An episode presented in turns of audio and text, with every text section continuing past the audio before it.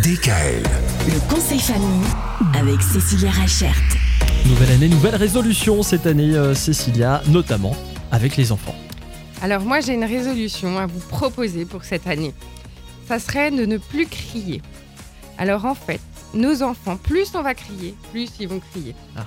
À un moment donné, essayez, à la place de crier, de parler, de chuchoter très calmement. Et ça va désamorcer beaucoup de situations. Un enfant qui va nous voir euh, crier, bah forcément, euh, par mimétisme, il va faire la même chose. Si l'enfant se met à crier, ou si on, rencontre- on se rend compte que son comportement n'est pas adapté, si on se met à parler ou à chuchoter, à un moment donné, lui-même, il va aussi adapter son comportement. Et il va se rendre compte, ben, pourquoi est-ce qu'elle chuchote maintenant alors que j'étais en train de faire une bêtise?